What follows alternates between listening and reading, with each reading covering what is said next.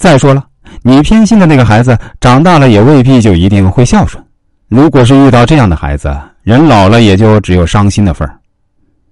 第二件事呢，就是太过于溺爱。孩子是每个家庭的希望，现在的孩子多是独生子女，一个家庭就一根独苗，生下来一大家子疼爱。除了自己的父母，还有自己的爷爷奶奶、姥姥姥爷。对于家里的这根独苗，大家都是捧在手里怕摔了，含在嘴里怕化了。疼爱孩子没有错，但是不能娇惯孩子。有句老话说得好啊，“惯子如杀子”。当你过度娇惯一个孩子的时候，就会让孩子养成自私自利的性格，一切以自我为中心，从不把别人放在眼里。在我们的身边，其实也会看到这样的情况。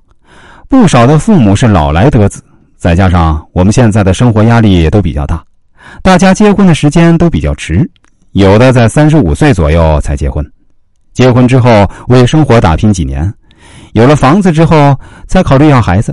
这些人当了父母也快年过四十了，老来得子啊，对这个孩子自然是溺爱之极，无论孩子做什么，父母都极力满足，即便有时候做不到，也想尽办法尽量做到。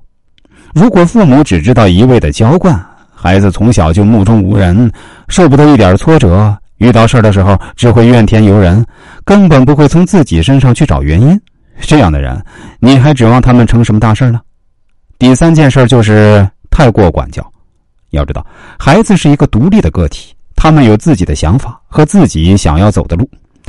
很多父母美其名曰是为了孩子好。其实就是想让孩子完成自己年轻时未完成的梦想，可你想的未必是孩子想的，你给他规划的路不一定是他们愿意走的。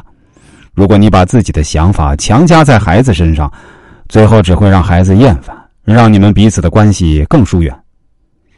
最后再来总结一下：养儿防老，对于很多老年人来说，到了晚年不求别人，儿女工作顺利，家庭和和美美。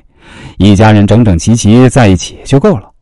晚年过得凄凉的老人也要反思自己，是不是做过什么让儿女伤心的事儿，才造成今天的结果？毕竟有因才有果嘛。